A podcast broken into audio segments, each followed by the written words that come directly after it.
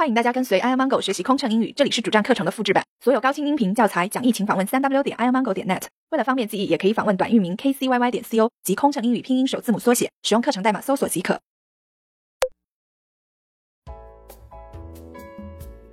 One hundred and forty-six. Thank you for flying with us. We hope to see you again. 感谢您乘坐我们的班机，希望能有幸再次和您见面。Transfer，转机。One hundred and forty-seven.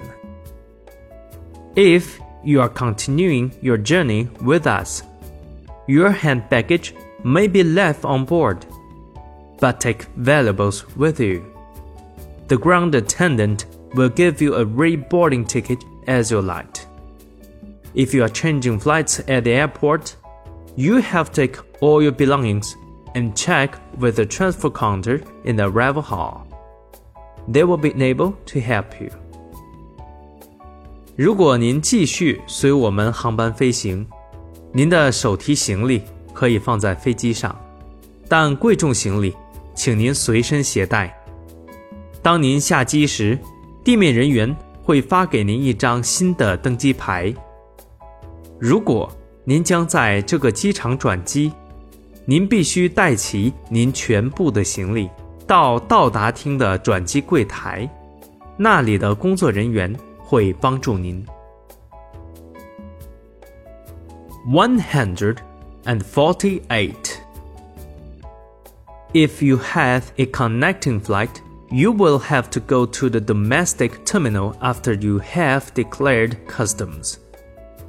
It's just beside the international terminal.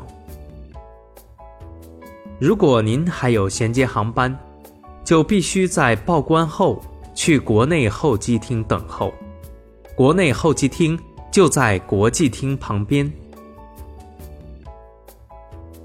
One hundred and forty-nine. Please hurry up. There are only forty minutes left for your connecting flight. 请抓紧时间，您转乘的班机还有四十分钟就要起飞了。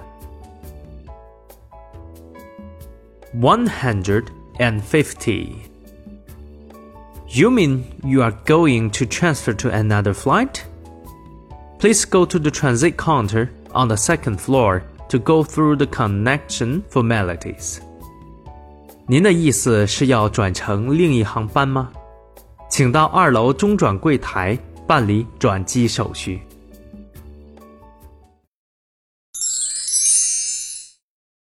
飞行压力怎么缓解？应对麻烦旅客有什么窍门？频繁穿梭没时间陪家人很心塞，也许您需要一段心灵 SPA 放松一下了。特有民航专属优惠哦，详情请登录 kcyy 点 co 斜杠幺二幺。